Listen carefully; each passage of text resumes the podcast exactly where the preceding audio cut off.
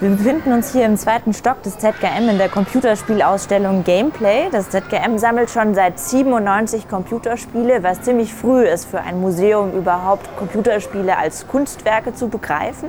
In dieser Serie, die wir jetzt in den nächsten Wochen posten werden, werden wir einzelne Werke vorstellen und das auch gemeinsam tun mit dem Kurator der Ausstellung, Jérôme Nuyen. Was ist denn das Neue an der an The Next Level? Was habt ihr neu gemacht? Es ist alles komplett neu.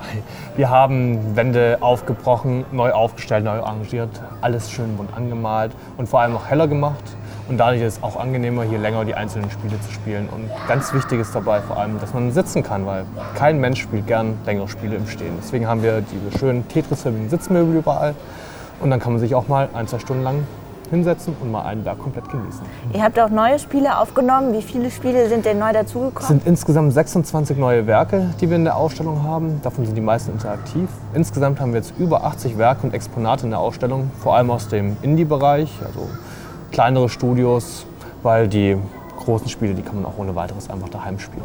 Und diese Spiele habt ihr auch sortiert. Ihr habt euch da eine, ähm, eine Sortierung überlegt in Leveln. Kannst genau. du die Level nochmal Ganz genau passend haben wir es als Level bezeichnet. Insgesamt sind es fünf Levels, die aber nicht aufeinander aufbauen, aber sie zeigen verschiedene Aspekte des Computerspiels.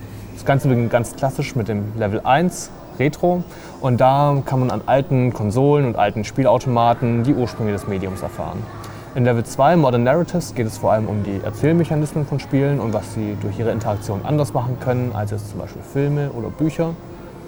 Und Level 3 ähm, befasst sich mit kreativen Spielmechaniken, neue Spielideen, die man ja, bisher eher selten gesehen hat. Und man hat auch neue Steuerungsmethoden, die fernab von Maus, Tastatur und Gamepad sind.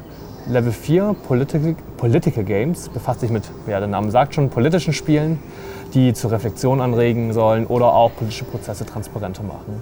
Level 5, in the Spotlight, wird in Zukunft verschiedene Studentenprojekte und Universitätsprojekte zeigen.